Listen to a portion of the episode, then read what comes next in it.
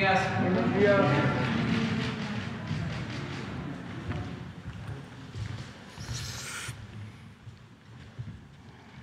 Bueno, pues vamos a informar, no eh, vamos a tardar mucho porque vamos a salir de viaje de fin de semana, vamos a la laguna y vamos a eh, Nuevo León, a la laguna de Durango y eh, a Nuevo León este fin de semana. Vamos eh, a iniciar con el informe sobre eh, el rescate de los mineros. Eso es lo primero. Y vamos a escuchar el informe de Laura Velázquez, Coordinadora Nacional de Protección Civil, que es la que ha estado ahí día y noche con el apoyo de las Fuerzas Armadas, porque se está aplicando desde eh, el primer día de esta situación tan lamentable de los mineros, se está aplicando el plan DN3 y eh, hay eh, pues un grupo eh, interdisciplinario de todas las dependencias del gobierno federal, también el gobierno del estado, los gobiernos municipales y eh, ingenieros, mineros de la región. Ya se sabe, pero no está de más recordarlo, que eh, se trata de pozos para la extracción de carbón que de repente se inundaron porque se supone que de una mina abandonada desde hace algún tiempo se desprendió una pared y esa mina abandonada estaba llena de agua y se inundó eh, la mina o los tres pozos donde estaban extrayendo carbón los eh, mineros. Eran 15, eh, son 15, cinco pudieron salir, algunos hasta con la presión del agua y se salvaron, pero 10 están eh, pues eh, todavía abajo eh, y se está buscando rescatarlos. El principal problema pues es la inundación de los pozos y se procedió desde el principio, porque eso fue lo que aconsejaron los expertos, en eh, quitar el agua, en extraer todo el agua y se tienen bombas que están extrayendo en promedio hasta 300 litros por segundo, pero los pozos eh, tenían eh, una profundidad de agua de 30 metros aproximadamente. Entonces, han ido bajando el nivel del agua, pero todavía eh, falta y nos van a informar ahora. Adelante, adelante. Eh, por favor, Gracias, presidente. Claro que sí, con mucho gusto, con su permiso. Muy buen día, buen día para todos y para todas se están cumpliendo 207 horas de trabajo en la mina de Sabinas eh, del estado de Coahuila. Como bien lo menciona usted, presidente, eh, fue una inundación eh, en donde lamentablemente siguen atrapados 10 mineros y ese es el objetivo de esta misión, rescatarlos cuanto antes y hemos trabajado eh, de manera muy coordinada con todas las dependencias del gobierno federal, del gobierno del estado y del gobierno municipal y por supuesto todos apegados a la situación que nos van diciendo los expertos para hacer lo correcto lo más pronto posible. En el Pozo 4, señor presidente, durante todo el día de ayer, con el personal de la Secretaría de la Defensa Nacional, se ingresó al pozo para realizar el retiro de, polines, principalmente de polines que tenían obstruida la entrada para posteriormente eh, realizar un ingreso de una bomba de lodo de 150 caballos propiedad de la Conagua para tener una extracción del tirante remanente en el pozo. En el pozo número 2 eh, se mantuvo operando una bomba de 50 caballos de manera permanente y durante la madrugada del día de hoy se retiraron ya cuatro bombas. Ahí también fue un trabajo muy muy padre, muy interesante, porque fue encabezado por la Sedena y además ayudado por los propios mineros de la mina de Pinabete. Y todo esto es con la finalidad, presidente, de contar con el espacio suficiente en el pozo para el ingreso del personal de las brigadas de búsqueda y rescate.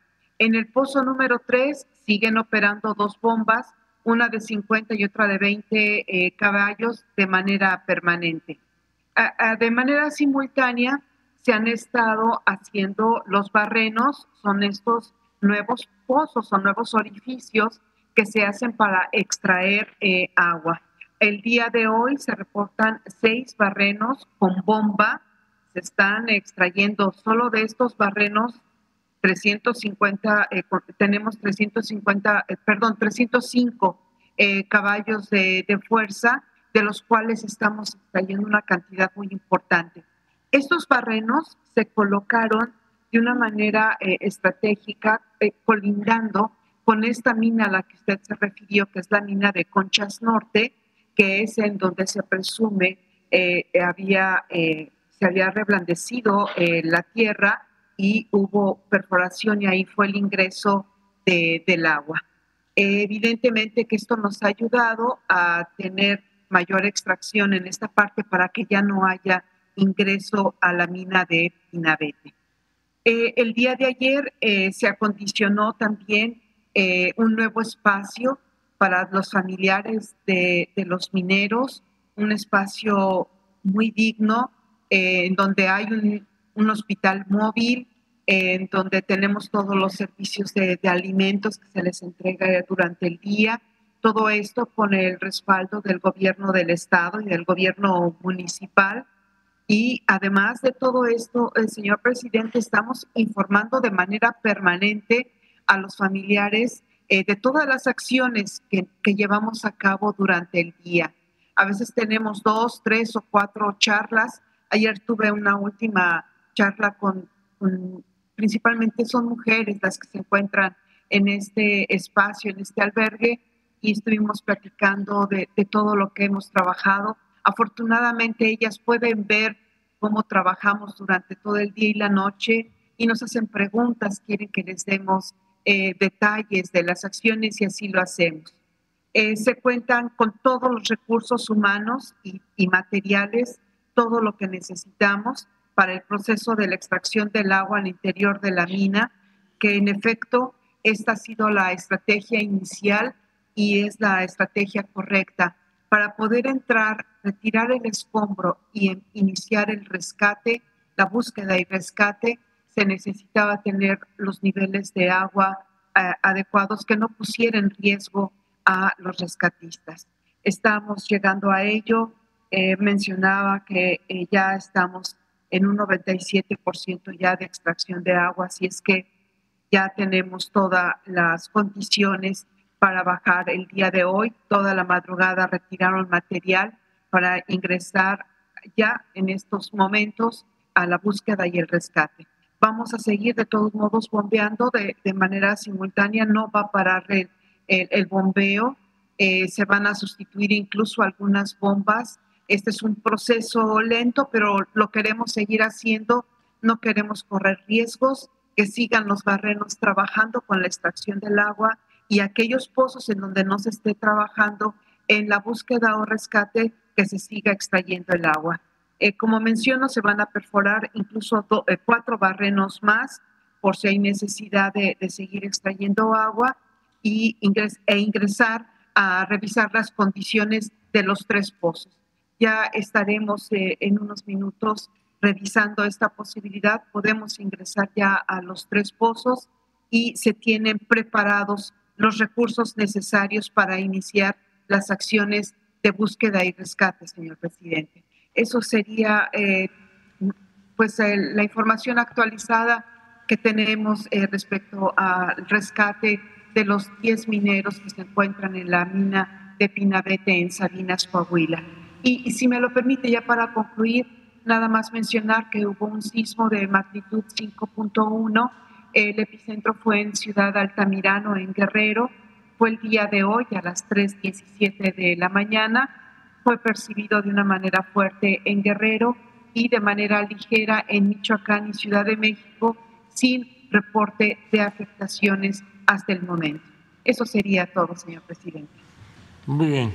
Este, el general secretario.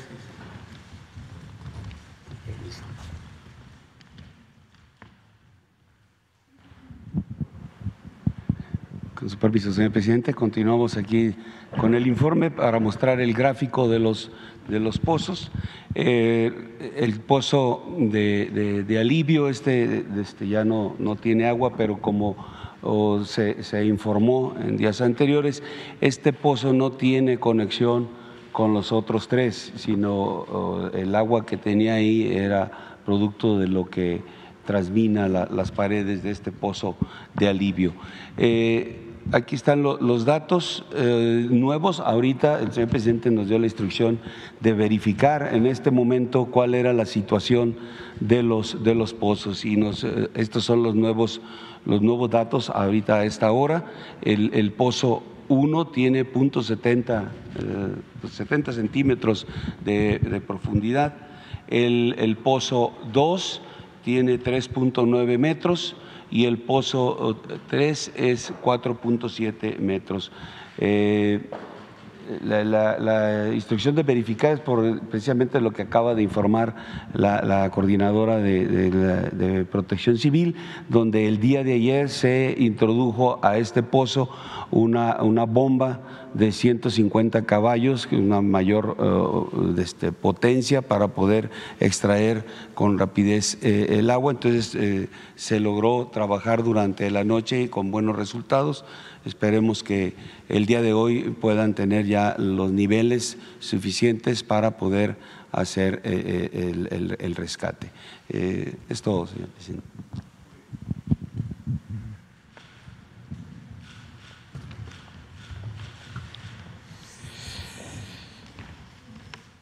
Vamos a, informar también sobre enfrentamientos y eh, un lamentable eh, suceso en Ciudad Juárez, que perdió la vida 11 personas, y eh, vamos a informar, el subsecretario Mejía va a dar la información que tenemos hasta ahora, qué fue lo que causó este enfrentamiento entre grupos y luego algo que no se había presentado y ojalá no se repita, porque se agredió a la población mm, civil inocente mm, este, como una especie de represalia.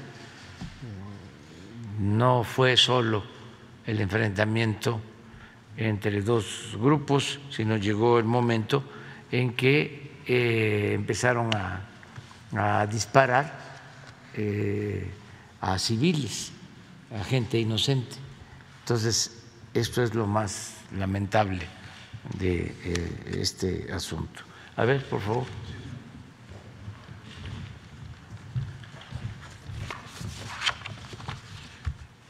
Muy buenos días a todas y a todos. Con su permiso, señor presidente, comentar que desde el día de ayer que se tuvo la primera noticia de los eventos suscitados en Ciudad Juárez, Por instrucciones de la secretaria Rosa Rodríguez, establecimos comunicación con la eh, Secretaría de Seguridad del Estado de Chihuahua, con el fiscal general Roberto Fierro y con el alcalde Cruz Pérez de Ciudad Juárez. A partir de estos elementos y de las acciones coordinadas del Estado, el municipio y la Federación, se puede informar lo siguiente. A las 13.27 horas del día de ayer, al interior del cerezo estatal número 3 en Ciudad Juárez, se tuvo conocimiento de una agresión en el módulo 2 de este centro penitenciario, donde grupos delictivos identificados como los Chapos fueron atacados por un grupo rival denominado los Mechicles, generando una riña al interior de este centro penitenciario, resultando 20 internos lesionados, cuatro de ellos por proyectil de arma de fuego, el resto por golpes y contusiones, así como dos eh, personas privadas de la libertad muertos por proyectil de arma de fuego. Se logra eh, restablecer el control en el centro penitenciario a partir de la actuación de las fuerzas municipales, estatales y federales, pero a partir de esta situación, eh, este grupo delictivo, los mechicles, empieza a emprender acciones de disturbio y agresiones contra la población civil en Ciudad Juárez, dando como resultado nueve personas fallecidas que se suman a las dos que se suscitaron al interior del centro penitenciario. Entre las personas que fueron asesinadas por este grupo delictivo se encuentran eh, cuatro personas que estaban eh, afuera de un local en la Avenida Ejército Nacional, en un, en un establecimiento comercial, haciendo un control remoto, que pertenecen a la, a la estación Mega Radio, a Switch FM, y ahí se encontraba entre ellos un locutor de radio, Alan González. Los demás personas pues prestaban servicios a partir de un control remoto que se llevaba a cabo en ese local comercial.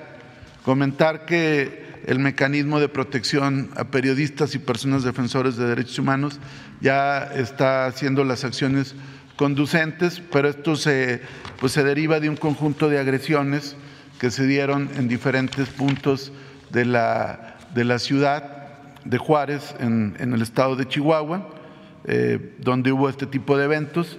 Finalmente comentar que a las seis de la fueron detenidas seis personas del grupo delictivo Mechicles que participaron en estos eventos criminales. Fue, fueron detenidos a la una de la mañana, tiempo de Ciudad Juárez, por parte de la Policía Municipal con apoyo del Ejército Nacional y la Guardia Nacional. Esto fue en la colonia Ampliación Aeropuerto, es decir, parte de, los grupos que estuvieron generando estos eventos delictivos en diferentes puntos de Ciudad Juárez ya están detenidos, están identificados como parte del grupo Mechicles y ya fueron puestos a disposición de las autoridades correspondientes. El alcalde Cruz Pérez Cruz nos informa que en estos momentos Ciudad Juárez está en calma, que se ha restablecido el orden público y que sigue junto con el resto de las autoridades la persecución a los que intervinieron en estos hechos derivados de la riña en el Cerezo 3 de Ciudad Juárez. ¿Sería cuánto? Eh, vamos a las preguntas. Este, atrás, para tú, tú también, dos, tres, cuatro, cinco, seis. A ver, faltan dos mujeres. Sí. Muy buenos días, señor presidente. Janet Galindo, de Grupo Transmedia La Chispa, em, Campeche, Yucatán, Quintana Roo, Tabasco, Ciudad de México y Petrolera. Em, con respecto a los temas y los pendientes em, que hay que sacar a nivel legislativo, a nivel legislativo, ¿qué es lo que falta aún? Y con lo que ya se ha llevado a cabo, ¿qué se necesita para reforzar todos estos temas y dejar bien sustentadas las bases de la 4T? Bueno, eh, en lo general se ha avanzado. Eh, estoy muy contento, satisfecho, porque se logró eh, desde hace algún tiempo el que se elevara a rango constitucional el derecho a la pensión a los adultos mayores, la pensión para discapacitados, también que sea un derecho constitucional el recibir becas para estudiar si se trata de familias de escasos recursos económicos y el derecho a la salud. Eso ya se logró. Se logró también el que sea delito grave la corrupción, que no lo era. Esa fue una reforma importante. Se logró también algo que nos ha ayudado mucho, el que no se condonen impuestos a los llamados grandes contribuyentes, que esté prohibido constitucionalmente. Y otras reformas en beneficio de los trabajadores, por ejemplo, el reducir el costo de administración de las AFORES, las comisiones que eran muy altas. Eh, se logró reducir para que el trabajador tenga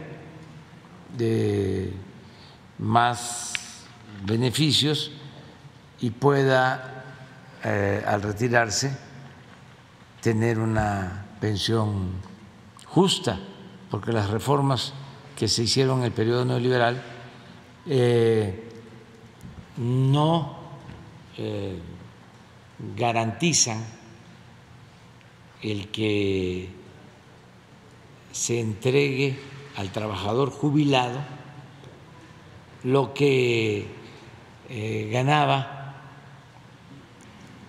mientras estaba laborando. Eh, fueron reformas eh, antipopulares, yo les diría perversas para que eh, un trabajador al jubilarse recibiera del 30% de su salario vigente mientras laboraba, cuando mucho el 50%. Entonces, ya se hizo una reforma con ese propósito, bajar las comisiones y también por un acuerdo con el sector privado, eh, se resolvió aumentar las cuotas de jubilación para eh, enmendar esta situación heredada. También se lograron reformas para que los trabajadores tengan derecho al reparto de utilidades. Existía en la Constitución, en las leyes el derecho al reparto de utilidades, pero en la práctica no se ejercía. Eh, ahora, si no me equivoco, del 20 al 21 por esa reforma, un incremento en el reparto de utilidades a los trabajadores de 100 mil millones de pesos. Entonces, eh, se ha avanzado en algunas reformas. Eh, se ha podido también rescatar a Pemex, rescatar a la Comisión Federal de Electricidad con una legislación de no privatizadora. Sin embargo, hay un bloqueo ahora permanente de los eh, legisladores del conservadurismo y ya es muy difícil hacer una reforma constitucional porque se requieren dos terceras partes de los votos para hacer una reforma constitucional. También una reforma constitucional que se logró eh, es de que no se permitía que el ejército y la marina participaran en tareas de seguridad pública. Se logró que eh, se permita el apoyo de seguridad pública y de la Marina. Sin embargo, eh, hay una fecha límite, porque no fue en definitivo, hay un transitorio en la Constitución en el que se tiene que hacer una revisión, se termina el tiempo en marzo, en abril del 24 entonces, por eso estamos también planteando una reforma constitucional con el propósito de que la Guardia Nacional dependa de la Secretaría de la Defensa y que continúe eh, participando en labores de seguridad pública tanto la Marina como el Ejército. Eh, hay oposición, pero nosotros vamos a seguir eh, insistiendo. Eh, ¿Qué otra cosa nos falta? Bueno, pues la reforma electoral, porque no hay garantías de, imparcialidad en los organismos actuales, ni en el INE ni en el Tribunal Electoral. son eh, organismos eh, que en su mayoría están integrados por personas, mujeres y hombres, que no tienen realmente vocación democrática. Entonces sí eh, requerimos un cambio y lo que estamos proponiendo es una reforma para que a los consejeros del INE y a los magistrados del Tribunal Electoral los elija el pueblo, que no sea un asunto de designación de las cúpulas, sino que con voto directo todos los mexicanos puedan elegir a quienes van a formar parte de este poder electoral autónomo que nos dé garantías a todos de que se va a respetar el voto, de que ya no va a haber fraudes electorales, todo lo que sucedía y sigue pasando porque este, los organismos electorales se hacen de la vista gorda o actúan de manera tendenciosa, protegen a los del bloque conservador, que fueron los que los pusieron ahí, y solo eh, sancionan a quienes eh, no ven con buenos ojos. Entonces, esa es una reforma también implica eh, reducir el presupuesto de partidos, reducir el número de legisladores, porque son muchos, reducir los gastos del Instituto Electoral, del Tribunal Electoral, porque es de los institutos más costosos, sino es que es el que eh, más recursos consume en el mundo, porque ganan mucho, tanto los consejeros como los magistrados, y es muy grande el aparato este, burocrático, y además, que eso es lo peor, eh, no dan confianza, no transmiten confianza. Y esto es parte de la historia antidemocrática de México y queremos corregirlo. Queremos que se establezca un auténtico, un verdadero sistema democrático y que se actúe con rectitud y se eh, impida, se destierre, destierre eh, para siempre el fraude electoral. Esas eh, son las propuestas que tenemos.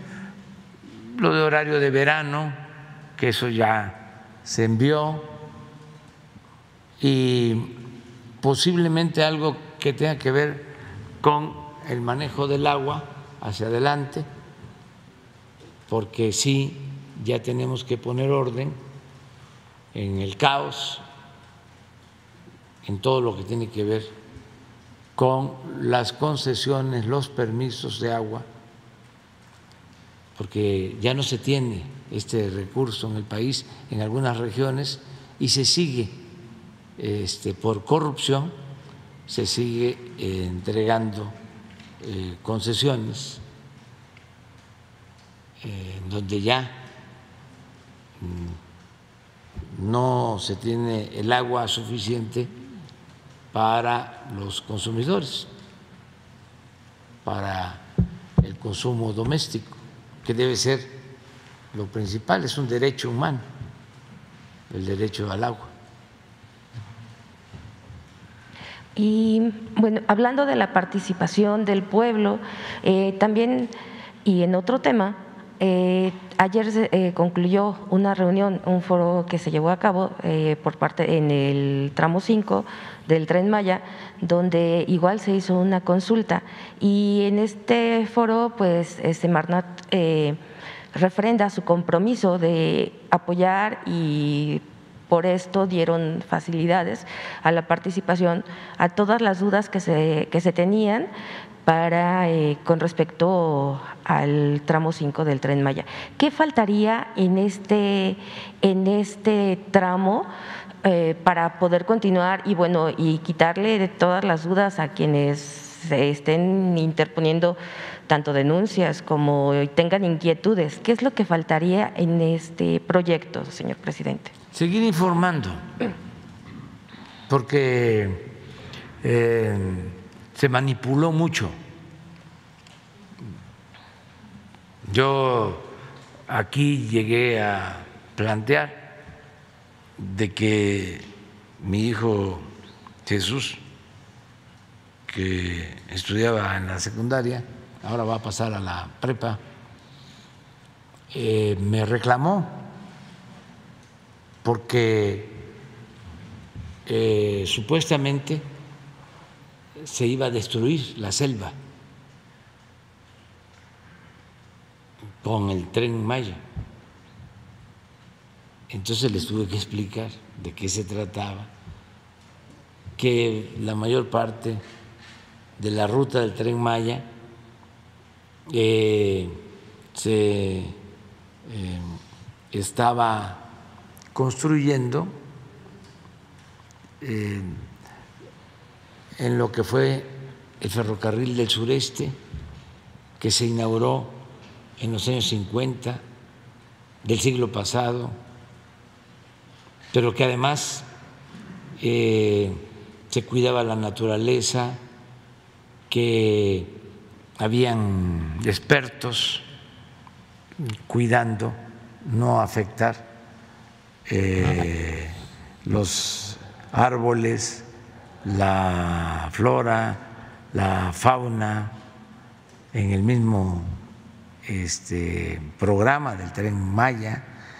que eh, se tenían contratados arqueólogos, como 100 arqueólogos, especialistas, biólogos, arqueólogos, para cuidar el medio ambiente, que eh, se tomó la decisión que el tren fuese eléctrico para no contaminar estuvimos informando mucho. Eh, y, sin embargo, pues hubo una campaña como la que se desató cuando se decidió cancelar el aeropuerto de Texcoco y construir el aeropuerto Felipe Ángeles, porque habían intereses de por medio. Lo mismo en el caso del tren Maya gente que este, se siente afectada y otros que están en contra, que es este, un grupo de personas, un sector amplio de la población que milita en el Partido Conservador y que no les gustan los cambios, todo lo que hacemos eh, está mal y hasta apuestan a que nos vaya mal. Afortunadamente no lo han logrado porque la gente nos está ayudando, nos está respaldando. ¿Y por qué nos apoya la gente? Bueno, porque nosotros tenemos como amo como único amo al pueblo de México. Ya no es como antes, que los que mandaban eran los de arriba, la cúpula, los potentados, los que tenían influencia porque pertenecían a el grupo de intelectuales orgánicos vinculados al poder todos los que le servían al régimen para callar o aplaudir. Lo mismo los medios de información. Pero no es afortunadamente todo el pueblo. Ayer eh, se dio a conocer el resultado de la encuesta semanal que hace un organismo de, consulta de Estados Unidos, que ya lleva tiempo llevando a cabo esta encuesta acerca de lo que opinan los eh, habitantes de los países sobre sus gobernantes y de una semana a otra, en el caso de nosotros subimos cuatro puntos, incluso estaba en primer lugar, ha estado siempre en primer lugar, este Modi de la India y me llevaba la semana pasada diez puntos de ventaja y ahora ya solo son cinco o seis, cinco.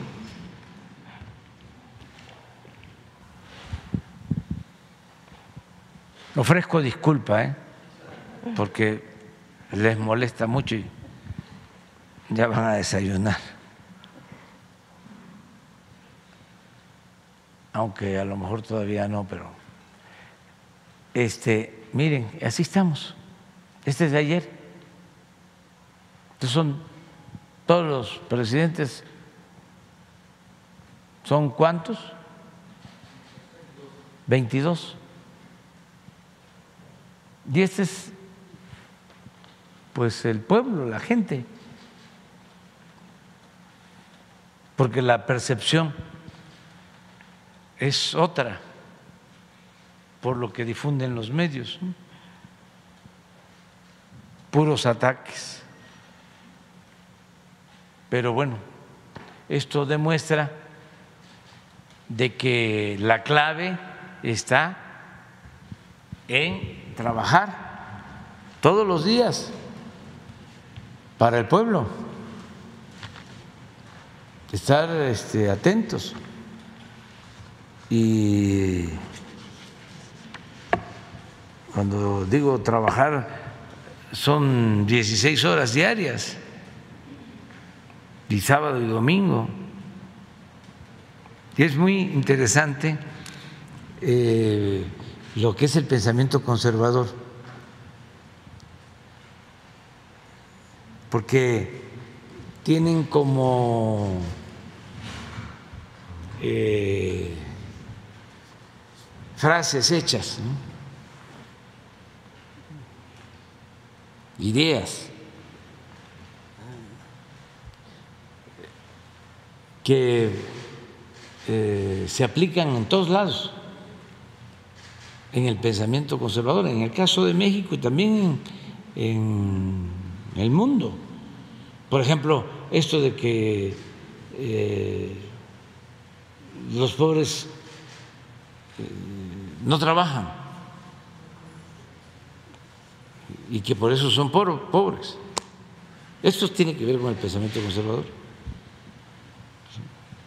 O que el pueblo de México es un pueblo flojo. Pues claro que no tienen razón. Ahí está el ejemplo de los que tienen oportunidades o han tenido oportunidades, nuestros hermanos migrantes. Ya este año puede ser que lleguemos a 60 mil millones de dólares. Esa es la principal fuente de ingresos del país. Entonces, nuestro pueblo no es flojo, nuestro pueblo es trabajador. Lo otro, este, la corrupción, eh, somos todos. No, la mayoría del pueblo es honesto.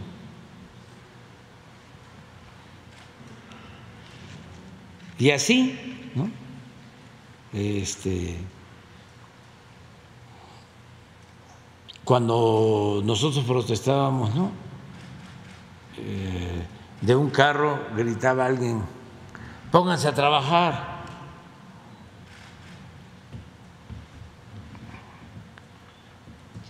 ¿Qué creen que me gritan a mí? A veces. O ponen en las redes sociales, ya ponte a trabajar.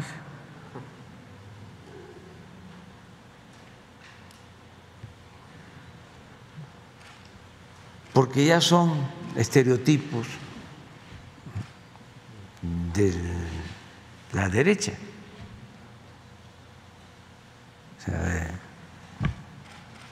Y ya si nos vamos a cómo hablamos y si este, no hablamos inglés,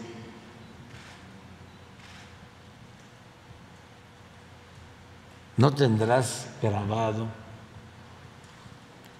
un poema de Nicolás Guillén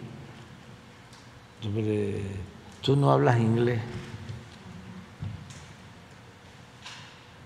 a lo mejor vamos a escuchar este eh, o eres naco.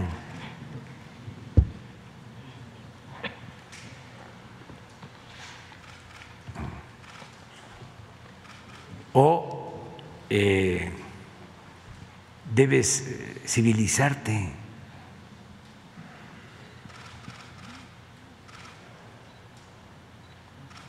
Todo eso viene del pensamiento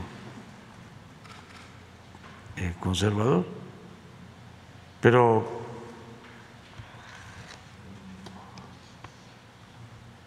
¿se puede?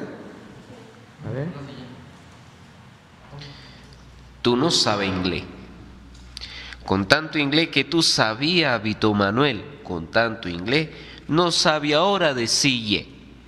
La americana te busca y tú le tienes que huir. Tu inglés era de Taiwán, de Taiwán y one, two, three. Vito Manuel, tú no sabes inglés, tú no sabes inglés, tú no sabes inglés. No te enamores más nunca, Vito Manuel, si no sabe inglés, si no sabe inglés.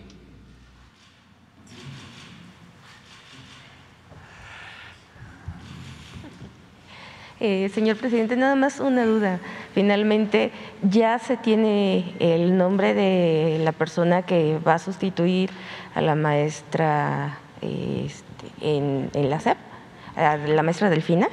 Sí, este, el lunes se van a presentar tanto la maestra Delfina como quien va a sustituirla, porque eh, inician las clases en algunas escuelas este lunes que, viene y el lunes creo que 29 ya es eh, no este lunes que viene hay clases para nivel medio superior se inicia y el 29 ya es el reinicio a clases en general para el nivel básico. Entonces, ya este lunes se va a presentar a quien va a sustituir a la maestra Delfín. No, este, no, no vamos a, decirlo todavía. Eh, el lunes eh, vamos a tener aquí una ceremonia porque lo amerita eh, el momento, el lunes. Solo les puedo adelantar que va a ser mujer. Con experiencia, sí. Bueno, entonces seguimos adelante. ¿Sí?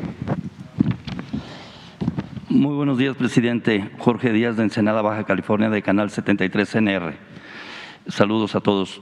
Mire, traigo aquí, ya nos hemos visto allá en Tijuana o en Ensenada, los pescadores integrantes de las empresas de origen indígena, Pesquera Lacandones del Pacífico SADCB y Pesquera Normex, y algunas cooperativas, eh, todos ellos de Ensenada, le solicitan encarecidamente su apoyo para obtener los permisos de pesca comercial para atuneados, y me refiero a atún aleta azul, que le ha sido negado en el caso de Pesquera Lacandones del Pacífico y Pesquera Normex, desde febrero de 2015, que les fueron negados con base a la política neoliberal de desarrollo económico vigente en ese tiempo. Aquí tengo la solicitud de 2015. En diciembre del 2018, el gobierno que usted dignamente preside decidió desechar la política neoliberal y con esa confianza, entre enero y mayo del 2020, las dos empresas volvieron a solicitar los permisos y las otras seis cooperativas igual lo solicitaron por primera vez. A la fecha, todos continúan esperando que les expidan y entreguen los permisos para poder trabajar la pesca de atún aleta azul. Solicitan su apoyo porque desde 2015, como lo dije, INAPESCA, como CONAPESCA, acatando sistemáticamente la política neoliberal, ha negado los permisos y pareciera que hasta hoy sigue vigente esa política con el fin de continuar protegiendo los intereses del duopolio que existe en Baja California, formado por las empresas Baja Aqua Farms y Cervax Blue, SADCB que pescan y comercializan el 100% de las 3.824 toneladas asignadas a México por la Comisión Interamericana de Atún Tropical, el CIAT, para este año 2022, sin permitir eh, que los pescadores tradicionales del pueblo participen pescando solo el 15% de esas 3.824. No eh, representan una competencia desleal esta solicitud de estos pescadores. Y en un documento con la fundamentación administrativa, jurídica y técnica que consideran lo puede ayudar para acordar, expedir los permisos solicitados. Ya este tema lo hemos tocado en otras ocasiones y pareciera que con la pesca y la pesca pues prácticamente no lo escuchan, no escuchan a la sociedad, no escuchan a los pescadores y ya hice entrega de esos documentos en ese sentido. También comentarle que hay dependencias, de hecho ya hay escobas nuevas, porque usted ha comentado en la semana de barrer la corrupción. Y hay escobas nuevas para barrer la corrupción de la mitad para abajo. Le voy a poner ejemplos. Por ejemplo, Profeco allá protege a una empresa de gas Silsa, la empresa que prácticamente vende el gas como quiere y las cantidades que, que ellos quieren. Entonces, en ese tipo de situaciones, eso es lo que le quiero comentar. Otro tema que tiene que ver con el agua que se ha dicho aquí. En una ocasión yo entrevisté a la gobernadora Marina del Pilar y le preguntaba acerca de qué le hacía falta a Baja California en el tema del agua y me dijo, se hace falta infraestructura, infraestructura en que se tengan que asignar recursos, porque el ejemplo es el acueducto Morelos, que parece una regadera o una coladera. Cada vez hay eh, sistemáticamente fugas y en Ensenada y la zona costa pues se afecta esta parte. Entonces, eso es lo que me comentaba y me daba respuesta la gobernadora. Otro de los temas en San Quintín, el tema de la salud, hubo una remodelación allá cuando usted eh, estuvo en campaña pero hace falta, eh, pues ahora sí, especialistas, la tenencia de la tierra y lo del tema del agua. Y en el ISTE, le voy a comentar algo muy importante que seguido me llega a mí este tipo de reportes, porque el medio es de eso, de darle la voz al ciudadano. Allá en el ISTE el director se pone a que los pacientes o los familiares renten equipo hasta 150 mil pesos para que puedan operar. Y usted lo comentó en la semana, la corrupción que existe allá. Y otro tema que quiero comentarle, y le agradezco la atención por todo esto que le estoy comentando. Eh, lo de los autos de chocolate, recuerdo bien el 13 de noviembre, su cumpleaños, que hablábamos de esto de la elección y que fue en Senado y, y hizo la firma o presentó la firma. Hay muchos vehículos que inician su serie con letra. ¿Pasará algo con ellos? Eso sería lo que le puedo comentar en ese sentido. De antemano, muchas gracias. Sí. Importante lo del agua, importante lo del permiso de la, de la tunda atleta azul. Sí, este, ya me has planteado lo de los permisos de pesca. Eh, voy a, solicitarle eh, a Octavio eh, Ahumada que eh, nos dé una respuesta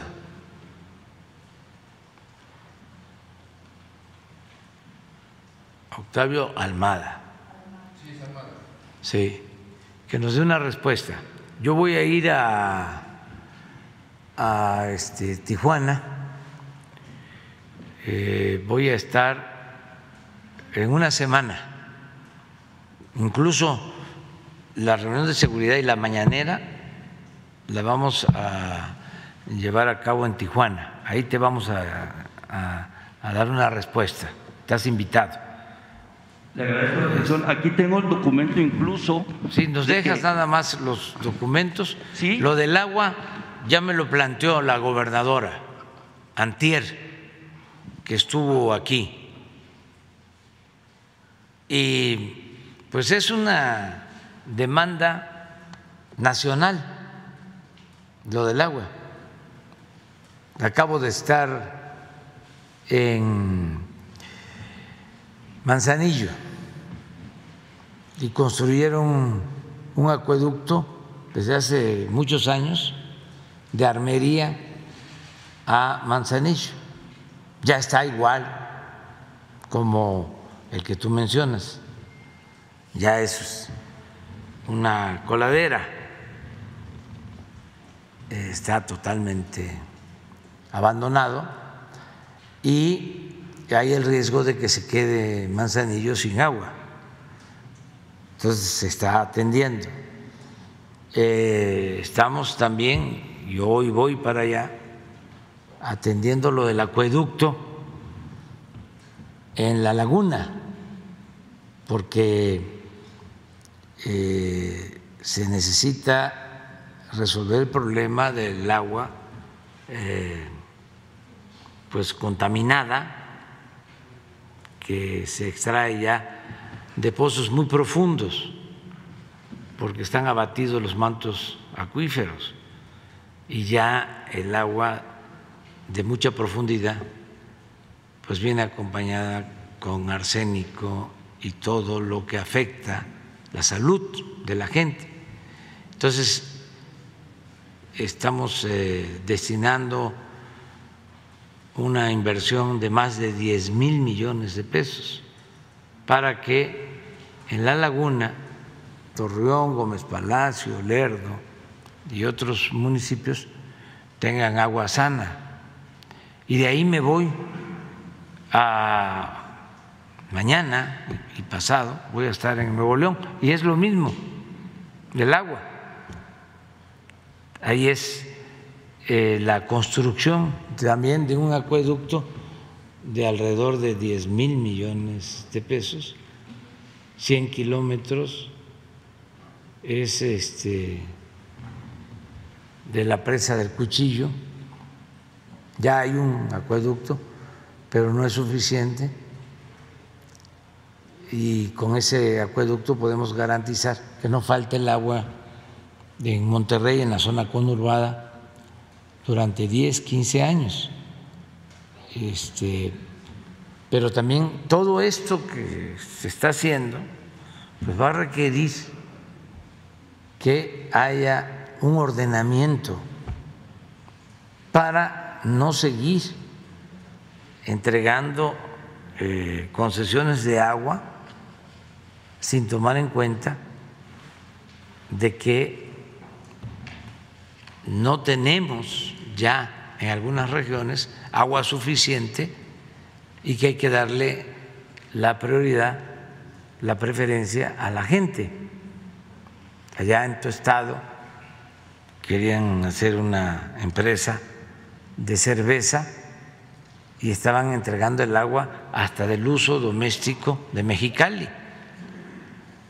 Más que la gente pues no lo permitió y también la empresa Constellation, los dueños, y lo tengo que reconocer y agradecerles, eh, aceptaron la propuesta de poner su planta en Veracruz, donde hay agua y también pues eh, hay agua en el istmo, ahí está el río Papaloapan, está del río Coatzacoalcos, está el río Tonalá, está el río Grijalva, está el río más grande de México, el mono sagrado, el Usumacinta, allá hay agua. Entonces, ya no eh, estar eh, solo orientando el crecimiento hacia regiones en donde no hay agua, que es un recurso vital, fundamental. Incluso, eh, presidente, eh, ahí con agua, en el Valle de, Guadalupe, eh, hay empresas que se están robando el agua le están dando más preferencia. Y sí, lo que decía de la, escoba de barrer la corrupción, igual lo de Profeco con esta empresa de gas Ilsa, es importante esa parte porque Ensenada y las delegaciones eh, pues se ven afectados por eso, por la falta de, una transparencia por parte de las dependencias. Eso es lo que le quiero comentar. Sí, te vamos a dar respuesta ahora, el día viernes, o sea, en ocho días, a tus planteamientos. Gracias. Muy bien. ¿Quién sigue? Gracias. Eh, presidente, eh, preguntarle, eh, hoy en el diario de La Razón, Jorge Chaparro del diario de La Razón, hoy en La Razón publicamos una nota respecto de que se cambió, se modificó el uso de suelo en la mina El Pinabete en 2019. Fue un cabildo panista, pero también fue un cabildo integrado por Morena y por Movimiento Ciudadano y por partidos políticos locales. Lo que quiero decirle es que eh, los mineros son carne de cañón de todos los políticos. Hay eh, senadores importantes de Morena, hay líderes sindicales de Morena metidos en esto, pero también hay políticos del PRI, del PAN, del PRD, de cualquier eh, espacio. Sin embargo, los, mineros siguen siendo pues carne de cañón, nadie hace nada por ellos. La Secretaría del Trabajo, ¿tiene usted reportes si hizo revisiones a estas minas? La Secretaría de Economía, ¿tiene usted reportes si revisó eh, el funcionamiento de estas minas, y revisa el funcionamiento de estas minas, porque son muy comunes en la zona. Preguntarle esto primero, presidente. Sí, tengo el informe. La mina fue concesionada en el 2003, en el gobierno de Fox, y fue una concesión por 50 años. es decir, que vence la concesión hasta el 2053. Y eso es poco, ¿eh? porque en los periodos, en el periodo neoliberal, dieron concesiones hasta de 100 años. Los ferrocarriles 50, 70 años, este, todavía antes de que iniciáramos nosotros en el gobierno, antes de entrar al gobierno, ampliaron la concesión del puerto de Veracruz a 100 años, un siglo. Ya aclaré de que nosotros no hemos entregado ninguna concesión desde que estoy como presidente. También para este no eh, pensar que todos somos iguales. En el caso de esta mina en particular, sí se, hacen inspecciones de manera muy extraña, según el informe que me presentaron. Una vez que sucedió el accidente, fueron a inscribir a los trabajadores al Seguro Social. Seguramente, este, pues, si es cierto, pues es un plan con maña para castigar a el que aparece inscribiendo a los trabajadores al seguro y no a los concesionarios. Porque tienes razón, eh, en toda esa región ha habido eh, pues mucha corrupción, es lo que ha imperado, la corrupción, casi casgos, y con mucha influencia política, gobernadores caciques en toda la región. Este, y eh, empresarios eh, también corruptos, vinculados a políticos. Uno de los empresarios más este, famosos de ahí, de esa región, le prestaba el avión a un gobernador. No me pidan que yo haga la investigación, o sea, este, ustedes son mirones profesionales. Eh, pero bueno, así, ese era el nivel de contubernio. Los sindicatos y también los intereses eh, locales. Por ejemplo, en el caso de esta mina, no están sindicalizados porque no permiten que el trabajador se eh, proteja con un sindicato. O sea, son muchos intereses los que están de por medio, nosotros vamos a actuar, le hemos estado pidiendo a la Fiscalía que actúe con eh, rigor, que no hay impunidad,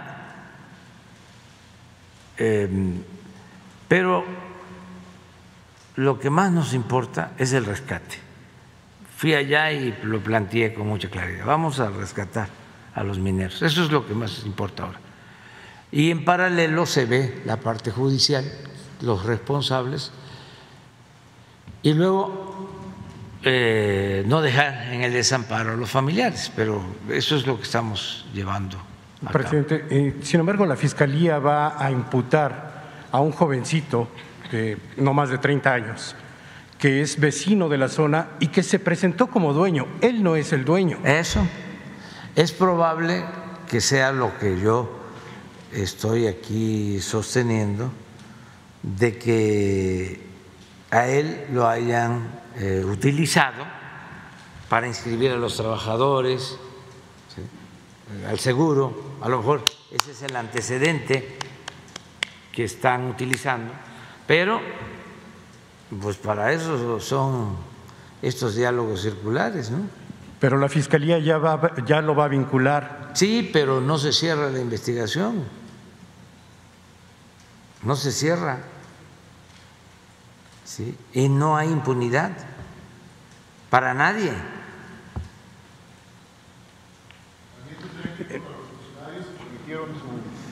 Pues por los que resulten responsables. No hay impunidad para nadie. Y puede ser que quieran hacer, que, quieran este, maniobrar de esa forma, pero pues ya tú aquí lo estás denunciando, yo coincido contigo y a lo mejor vamos a, a coincidir otros o la gente de allá sabe bien qué pasa, qué sucede quiénes son los que están detrás de todos estos asuntos irregulares, eh, todas estas minas que se explotan de manera clandestina, aunque tengan concesión, este, eh, no avisan, no hay por eso supervisión de autoridades. O sea, eh, hay que investigar bien a fondo, pero ahora el rescate básicamente. Eh, presidente, en otro tema, nos había prometido que vendrían a explicarnos el fraude en Segalmex. Eh, han pasado ya un par de semanas y no hemos visto pues acá al secretario de la Función este, Pública. Hemos estado, no tenemos fecha, lo hacemos la semana que viene. Le pedimos al este, secretario de la Función Pública que nos los explique, o sea, sobre el fraude y qué se ha hecho y las denuncias que se han presentado y desde cuándo, porque se actuó de inmediato. Eh, eh, sí, eh, presidente, en este, en este tema en específico, preguntarle las, los desvíos de recursos que se hicieron en inversiones hacia empresas privadas de Chiapas fueron ordenados por el director y el director sigue estando dentro del gobierno federal. Sí, pero eso hay que esperar a que nos explique el secretario si existe eh, de parte de él eh, responsabilidad. En su momento, lo que se planteó acerca del dinero, este, porque fue un depósito que hicieron en una caja, una financiera, supuestamente para obtener más intereses. Ya se venía haciendo desde el gobierno anterior y es una financiera que eh, trabajaba en el gobierno y que tiene relaciones con gobiernos estatales y también hay esa preocupación en gobiernos estatales. Entonces, cuando se me informó le pedí al secretario de Hacienda, creo que estaba, estaba todavía el anterior, Arturo Herrera, que investigaran a fondo y que eh, se viera sobre su responsabilidad y que interviniera la Comisión Nacional Bancaria de Valores. Y tengo entendido que devolvieron el dinero. Sí. Pero eso no fue todo. Hay eh, otro tipo de irregularidades, para decirlo amablemente, ¿no?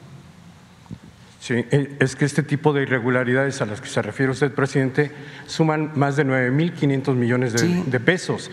Supera el escándalo de Peña Nieto de la, de la estafa maestra que fueron 7.600. Acá Vamos es muchísimo más dinero. Vamos a esperar de cuánto es. No nos adelantemos.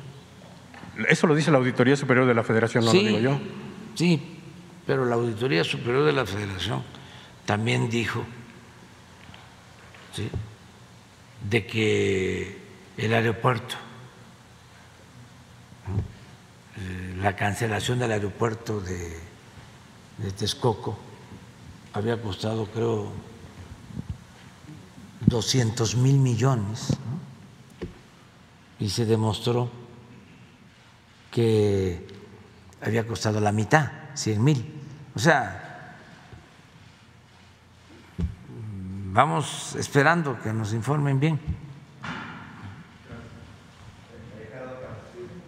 ¿Quién sigue? ¿No? ¿Cómo quedamos? La compañera sabe, porque la que, da el, la que da el micrófono. Gracias, presidente. Quisiera pedirle una precisión sobre un comentario que acaba de hacer hace algunos minutos. Eh, hace unos días nos comentó que tiene la intención de emitir un decreto para que el mando de la Guardia Nacional pase de la Secretaría de Seguridad Pública a la Sedena. Pero hace unos minutos usted comentó que también tendría interés en que elementos de la Marina y del Ejército continúen en labores de seguridad pública. Hay un transitorio en la reforma constitucional de, la Guardia Nacional que establece que marinos y soldados tendrían que regresar a los cuarteles en 2024. Entonces, quiero preguntarle nada más una precisión. ¿Usted también tiene la intención de que soldados y marinos permanezcan en las calles en labores de seguridad pública después de ese después del 2024? Sí, que este, se eh, pueda em, constituir la Guardia Nacional dependiendo de la Secretaría de la Defensa, pero que también, además de sus funciones sustanciales, tanto Marina como Defensa, eh, contribuyan, apoyen en labores de seguridad pública. Es que eh, era y sigue siendo, ¿no? La concepción, para el pensamiento, para la visión de algunos, era este, normal de que eh, estuviesen asaltando enfrente de un cuartel militar a un ciudadano y no pudiese constitucionalmente intervenir el ejército, porque estaban impedidos. Y eh, cuando se decide esto,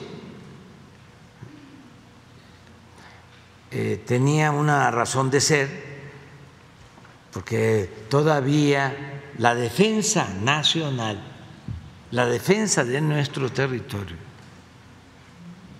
eh, la seguridad del Estado, la seguridad interior, eran los objetivos fundamentales no la seguridad pública. Pero se desata la guerra contra el narcotráfico y lo principal ya no es la amenaza de que nos van a invadir, porque tenemos que defender nuestra soberanía, claro que tenemos que defender nuestra soberanía y defender nuestro territorio, pero también históricamente cuando se ha necesitado es el pueblo de México, somos patriotas los que defendemos nuestra soberanía.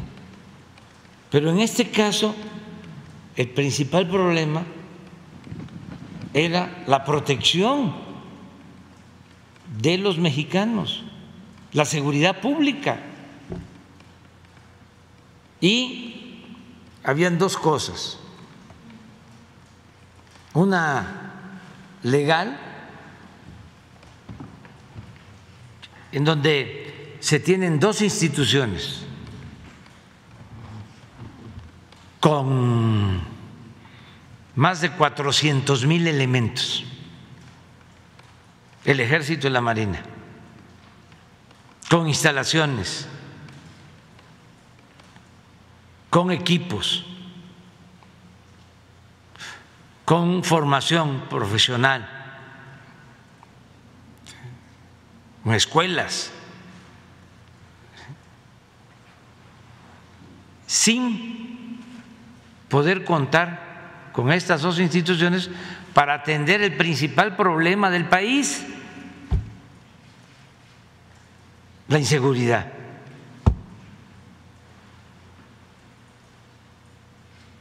Porque la Constitución no lo permitía.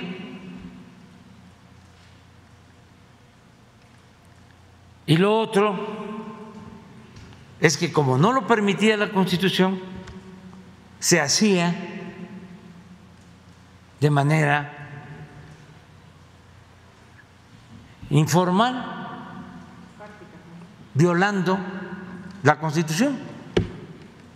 Entonces, vamos a ponernos de acuerdo. O sea, primero necesitamos garantizar la seguridad pública.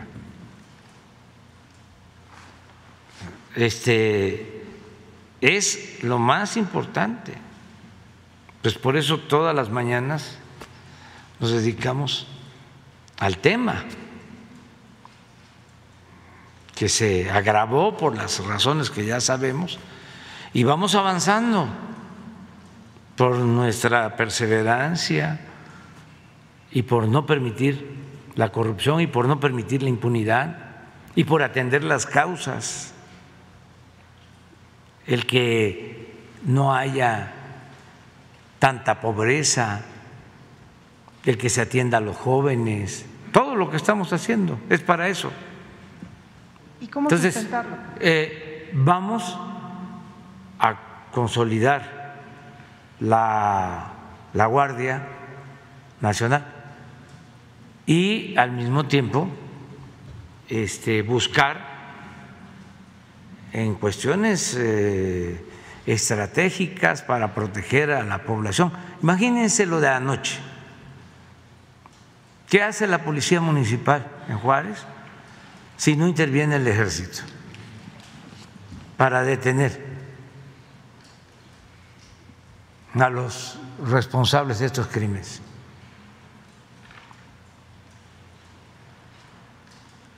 Entonces, se necesita eh, se presenta el motín en el reclusorio, pues se puede decir, es un asunto del Estado, no es asunto nuestro, no es del Foro Federal. ¿Para qué intervenimos? Bueno, ¿y cómo resuelven con los custodios un enfrentamiento? de bandas al interior de un reclusorio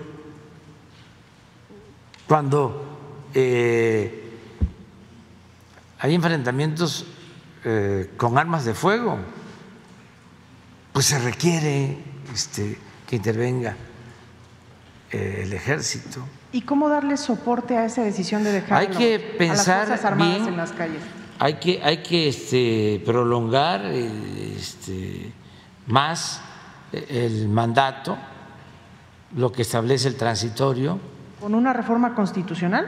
¿Una reforma legal o un decreto? una reforma constitucional, eso es lo ideal.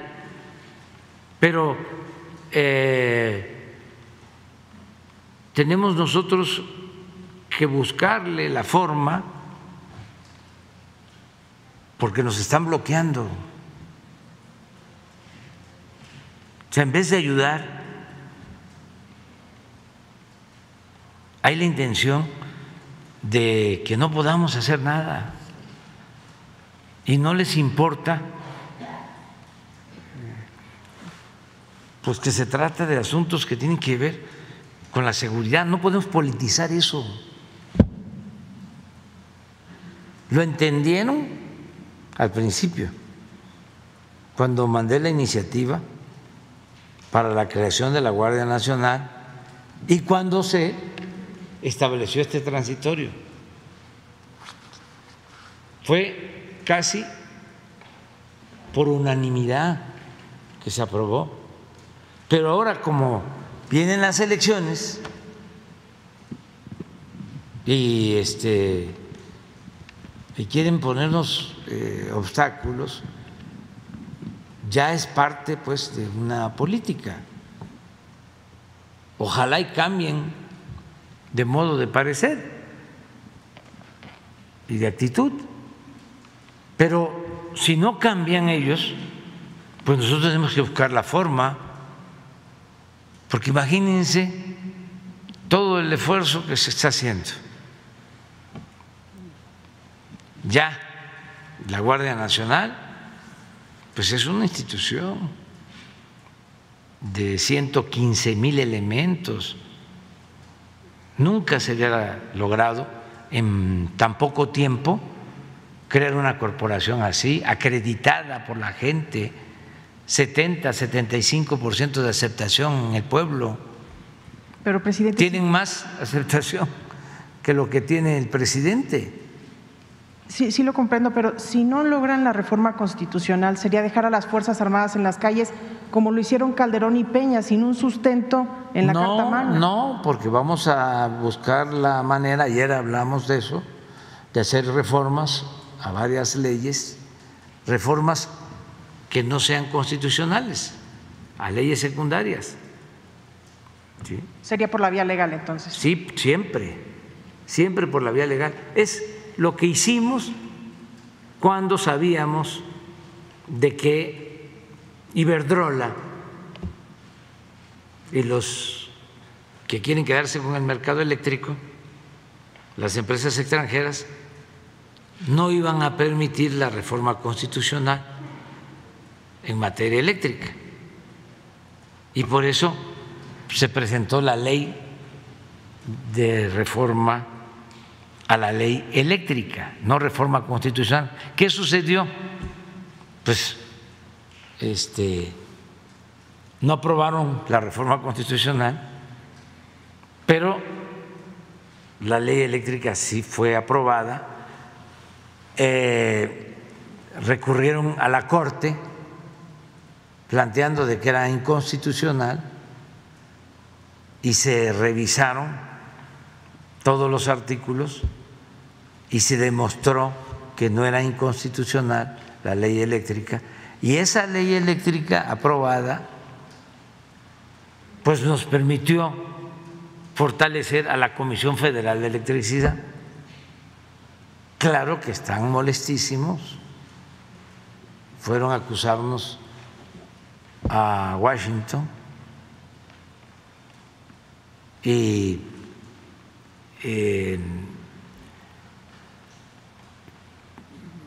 buscaron presionarnos, pero hay cosas que no se pueden negociar.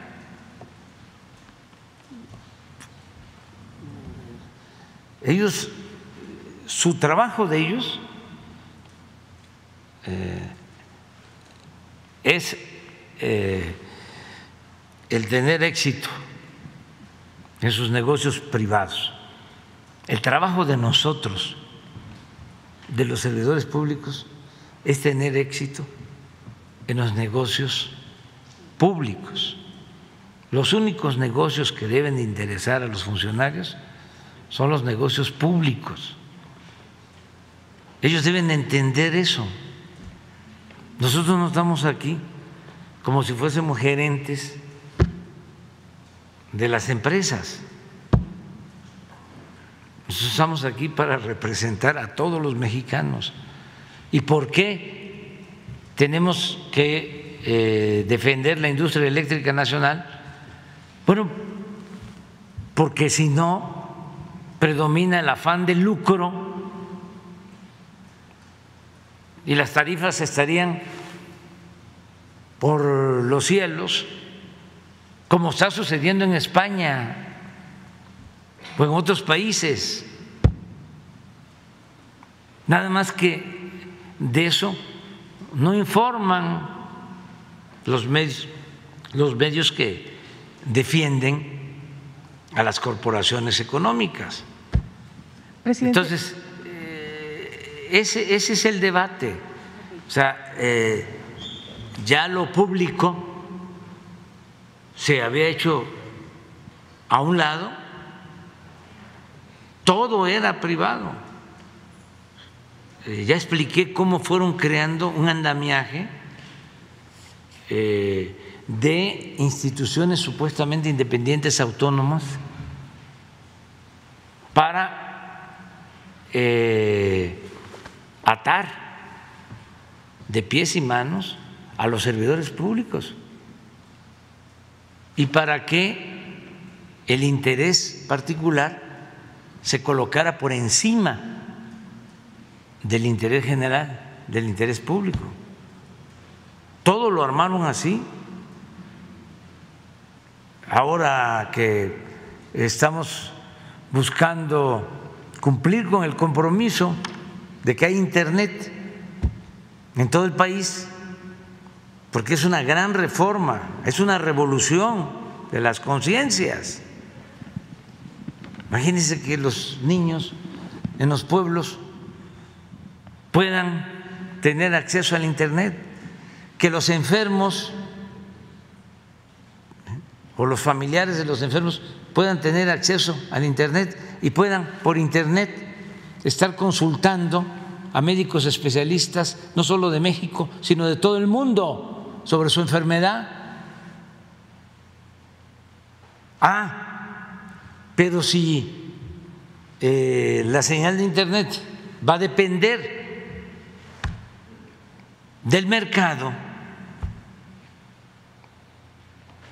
de los que tengan para pagar o donde hay clientela, ¿cuándo va a tener Internet la mayoría del pueblo de México? Nunca.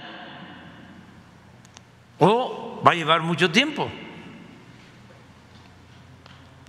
¿Cuándo iba a tener eh, energía eléctrica un pueblo si no hubiese tomado la decisión que tomó el presidente López Mateos de nacionalizar la industria eléctrica?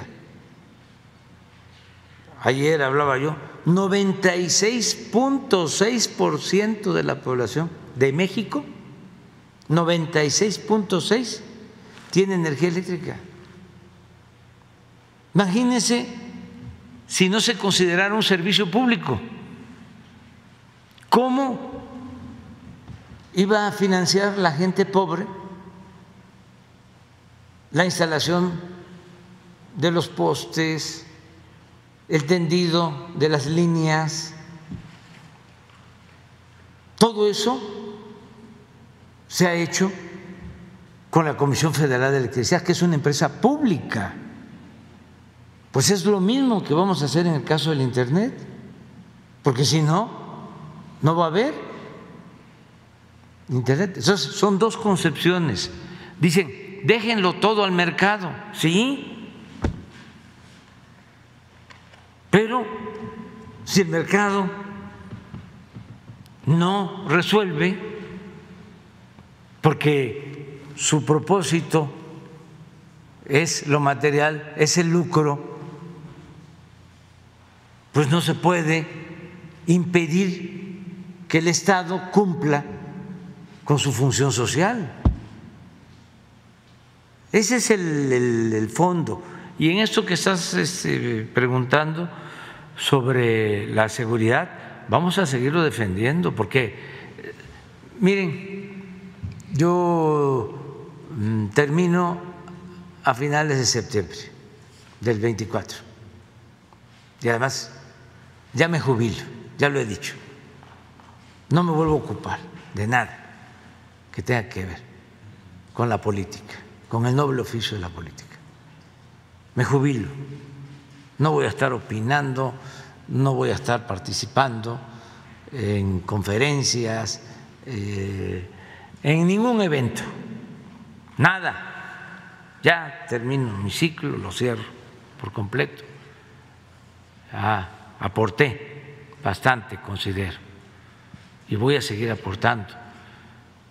Por eso me estoy aplicando estos dos años que me faltan, para que no me quede ningún remordimiento de conciencia de que no ayudé. Eh, ¿Podría yo decir si el transitorio de la Constitución vence en marzo, en abril? Yo ya terminé prácticamente unos meses después. Sí, pero no quiero que el día de mañana vuelva a pasar lo que sucedió con la Policía Federal Preventiva, que este, se corrompió y aunque yo ya no escuche el radio, ni vea la televisión, ni tenga yo acceso a las redes sociales, esté yo nada más escuchando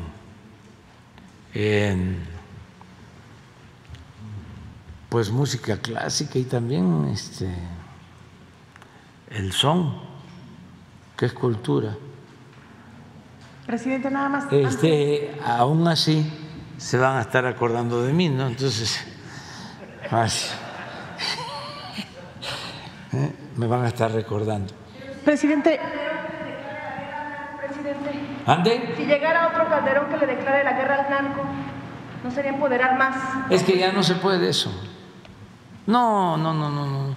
Si va a quedar eh, muy avanzada la tarea, casi terminada. Ya la gente está muy consciente, muy politizada. Hay... ¿A qué hora es que salimos? Ya. Presidente, solamente ah, quería preguntarle. Le voy a contar. Ah, no, ya, ya me voy. Solamente quiero preguntarle. Tengo que salir a, las 8.35. Pero, presidente, nada más si no, no llego porque el, vuelo sale a las 8.55. Su opinión del uso de un helicóptero de la Marina para trasladar a la mascota del ah, hoy me informó el almirante. Yo creo que más tarde van a informar sobre este asunto. No, no, no, pero este ya les van a explicar por qué se, se, realizó esto.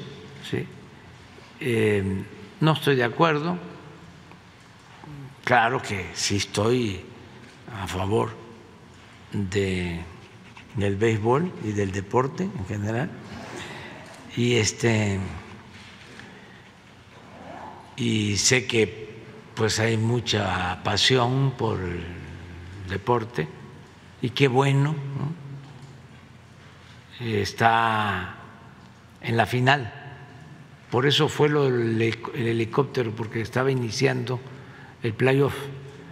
Están los eh, juegos finales de la Liga Mexicana de, de, de, béisbol, sí, sí, pero ya lo van a explicar, ya van a explicar. Miren, este, no deberían, por ejemplo, tampoco los aviones de Estados Unidos utilizarse cuando hay juegos de estrella. Una vez fui con Beatriz a un juego de estrella a San Diego y yo estaba con la boca abierta porque me gusta mucho, mucho, mucho el béisbol. Y pues todavía lo juego. Y ya saben ustedes, porque ya lo he dicho, que estoy a bateo arriba de 300. Este, acabo de tener un encuentro, nada más que no quise difundirlo, pero eh, me pichó Valenzuela y estuvo Teodoro Higuera y Vini, Vinicio Castilla y Chito Ríos, todavía. Entonces, ah, y nos fuimos a, a este juego de estrella a San Diego. Entonces hay una ceremonia antes de que empiece el juego de estrella y pasan los aviones, creo que de la Marina, antes de la ceremonia. Y le pregunto a Beatriz al final, ¿no? Yo estaba feliz. Digo, ¿qué te gustó más? Dice, los aviones. bueno, adiós, adiós.